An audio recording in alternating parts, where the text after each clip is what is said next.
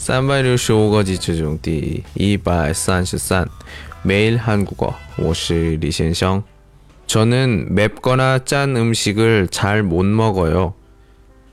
저는 맵거나 짠 음식을 못 먹어요.